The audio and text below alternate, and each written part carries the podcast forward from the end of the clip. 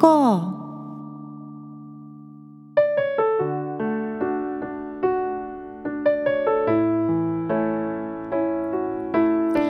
皆さんこんにちは。アンニョンセヨ風花です。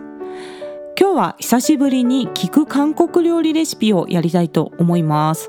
今回は干しだらスーププゴクの作り方を紹介します。今月の最初のトーク会韓国のスーパーで買えるおすすめ商品で紹介したスケートウダラの干物ファンテチェで作るスープですのでまだそちらをお聞きになっていない方は先に聞いていただくと分かりやすいと思います。なんと今月またソウルに行ってきまして この回の台本はですね金浦空港で帰りの飛行機を待っている時間に書いておりました。前回12月にソウルに行ったので2ヶ月も経たずにまた行ってきたんですが今回はジョイジョイライフのゆかさんと一緒に行ってきました。ゆかさんが日本に帰国してから次の職場で働くまでにちょっとお休みの期間があるのでその間に2人で海外旅行に行こうということになったんですね。前回は留学中のゆかさんを訪問した時ハワイを案内してもらったので今回は私がソウルを案内することになって2人で女子旅をしてまいりました。普段はこんなペースではいかないですよ。また詳しい旅行の思い出話はジョイジョイライフでお話しするのでそちらもぜひ聞いてみてください。さて今日はプゴクという韓国の干しだらスープの作り方を紹介するんですがその前にまず韓国料理のプゴクというのはどんな料理なのかを紹介します。今回は旅行中に朝ごはんとしてムギョンドンプゴクチップというお店でプゴクをいただいてまいりました。こちらはとても有名なお店なのでご存知の方も多いと思います。日本人のお客さんも結構多かったですね。創業1968年の老舗で最寄り駅はソウルの市庁駅なんですがミョンドンから歩いて行ってもだいたい15分ぐらいで着きました。今回私はミョンドンに宿泊していたので歩いて行きましたね。ミョンドンから市庁までは地下通路があるので特に冬はねこの地下通路を利用するのがおすすめです。ちょっと寒さがねだいぶ和らぎますからね。このお店は朝7時台から営業しています。私は8時過ぎに行ったんですけれども8時過ぎのタイミングではもうお店の外までお客さんが並んでいました。でもお店の席数も多くて開店が早いので待ち時間はね5分ぐらいだったと思います。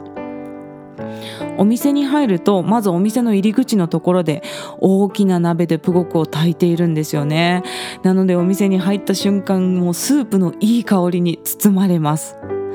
そしてメニューはプゴクのみ。なのでもう着席したら自動的に人数分提供されるんですよ。ほんのり白濁したスープに干しだらと豆腐とネギと溶き卵が入っていてですねこちらは大変優しい味わいのスープです。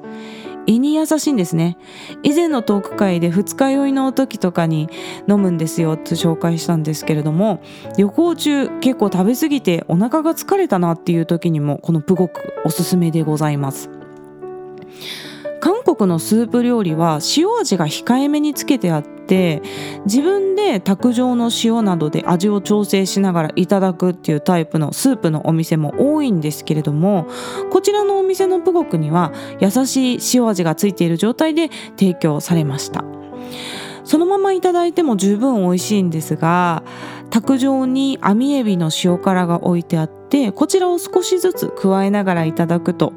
塩味と旨味がよりプラスされてよりしっかりとした味わいになります。私は韓国の薄味での提供システムもすごくいいと思ってるんですよね。ソルロンタンとかサムゲタンとかですねベースの塩味本当にほんのりした塩味だけついた状態で提供されるというお店も多くてお客さんが各自の味覚に合わせて食べながら卓上にある塩を入れてしょっぱさを調整するというお店が結構多いです。血圧が高い方とかあと塩分を控えめにしたい人には非常に嬉しいシステムですし必要以上に塩分を取らずに済むので体にもいいと思うんですよね。日本のお店では味が完成した状態で出てくるので自分にとってちょっと味が濃いなとかしょっぱいなと思っても入ってしまってる調味料を抜くことはできないですからね。もう我慢して食べるしかないですよね。で私は薄い味が好きなので日本のお店で味が濃いなって思うことが結構あるんですよ。なので日本でもねこうやってもうちょっと薄味で出してくれるとありがたいなと思いますね。そしてプゴクの話に戻りますと私が行ったお店ムギョンドンプゴクチップではさらにですね刻みネギと網エビの塩辛をごま油であえた薬味調味料みたいなのが提供されるんですねでそちらを少しすくってご飯と一緒にスプーンにのせてプゴクのスープに浸していただくともう最高に美味しかったですこれが。ネギのシャキシャキした食感と塩辛のうまみごま油の香ばしさがある全体をですね優しいスープの味がマイルドに包み込んでくれる感じで最高にまとまりがいいお味でございました。繁華街からも近いお店ですのでもし韓国行く予定がある方はぜひ行ってみてください。プゴクはこのファンテチェというスケトウダラの干物があれば日本の家庭でも簡単に作ることができます。なので今回は基本的なプゴクのレシピを紹介してそのアレンジ方法やお料理のポイントなどを紹介したいと思っております。基本的な材料はファンテチェ豆腐大根ネギ卵ぐらいあればもう十分なんですね。あとはご家庭にあるもので作ることができます。まずファンテチェですね。片手で軽く一つかみぐらいで1人分だと思います。だいたい重さを測ると1人 30g ぐらいも入れておけば十分なぐらいですね。こちらを調理バサミで一口大に切って水につけて戻します。乾物って水に入れて戻すのに時間がかかるイメージがあるんですけれどもこちらのファンテチェは本当にすぐ柔らかくなるんですね。なので私は他の具材を切ったりして準備している時間だけ水につけておきます。それでも十分戻りますね。で他に入れる具材はもう何でもいいんですけれども定番は豆腐ネギ溶き卵ですね。これはどこでも入っていることが多いです。野菜は私は大根を入れて一緒に煮込むのが好きなんですね。あと今の時期なら冬のちょっと太めのネギを大きめの小口切りにして一緒に煮込むとネギがトロトロになってスープに甘みが出て非常に美味しいです。それから豆もやしを入れても食感のアクセントになりますし少し辛くしたいなっていう場合は青唐辛子をスライスして入れるのも美味しいですよ。そして水で戻したファンテチェを軽く絞ったらまず鍋の底にごま油をひいてですね少量のごま油で炒めるんですね。で水分が飛んだらファンテチェの戻し汁をお鍋に加えます。この戻し汁にも旨味が出ているのでぜひ捨てずに使うのがおすすめです。この戻し汁だけでスープの量が足りない場合はお水を加えて臭み取りの日本酒を少々入れます。その後火の通りにくい食材から順に加えて煮ていって最後に溶き卵を流し入れれば完成です。めちゃめちゃ簡単です。でこちらはよく煮込んでファンテジが柔らかくなるほど美味しくなるので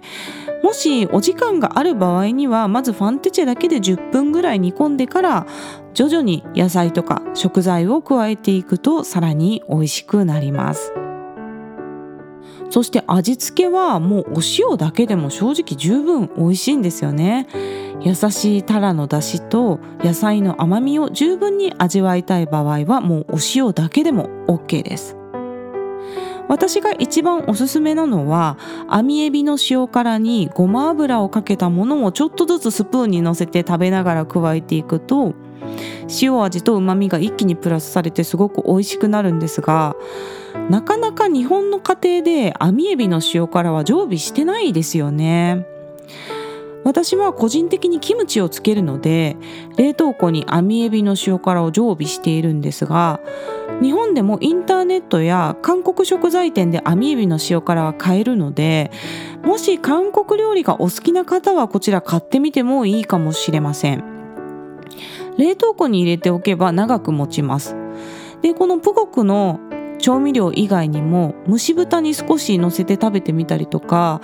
いろいろ調味料としても優秀なのでこちらの網エビの塩辛まずおすすめでございます。そしてもう少し一般的に手に入るものでの味付けを紹介しますとまずだしだという韓国の牛肉だしの調味料を少し加えるのもおすすめです。こちらをね入れすぎてしまうともうだしだ味になっちゃうので加減しながら少しずつ入れてくださいね。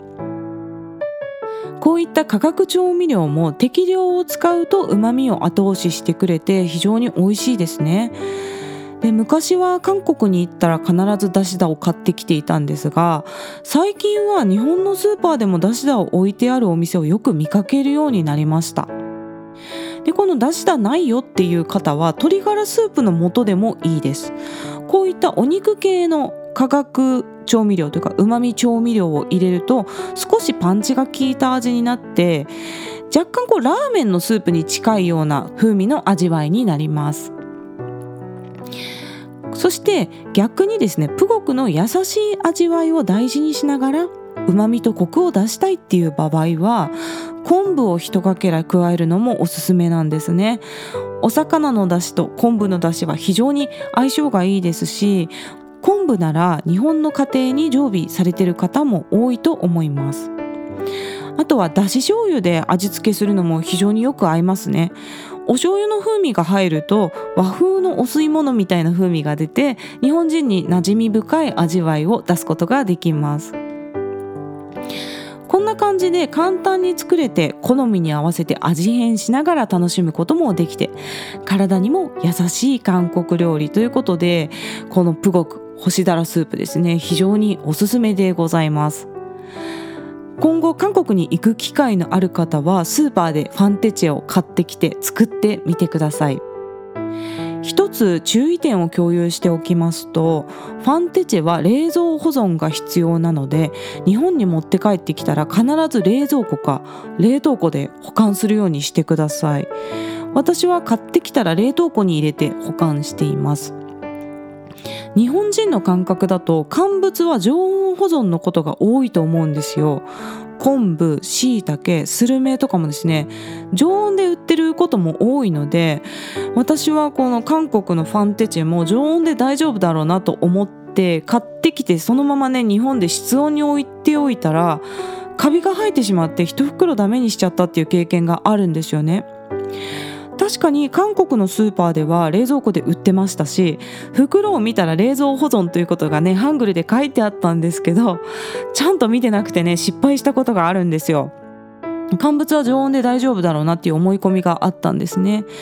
で韓国から日本に持って帰ってくる間の飛行機での移動時間とかで常温になってしまうぐらいは全然大丈夫なんですけれどもお家に帰ってからは必ず冷蔵庫か冷凍庫に入れて保管するようにしてください。そんなわけで今回は聞く韓国料理レシピで韓国の干しだらスーププゴクを紹介しました。皆さんのおすすめの具材や味変などがあればまたコメント欄や質問箱から教えてください。概要欄の質問箱からメッセージや質問リクエストなどぜひ気軽に送ってください。日本語でも韓国語でも大丈夫ですといつも言ってるんですが英語でも OK です。また YouTube のコメント欄にメッセージやリクエスト書いていただいても大丈夫ですよ。で最近実は YouTube のコメントでリクエストをいただきましてディエゴ・バルガスさんから Can you make a cover of the song The Road to Me by ソン・シギョンということでソン・シギョンさんの僕に来る道をカバーしてくださいというリクエストをいただきました私も本当に大好きな曲なのでこちらリクエストいただけてとても嬉しいです3月にカバーしますので楽しみに待っていてくださいねではまた次の放送でお会いしましょう。さようなら。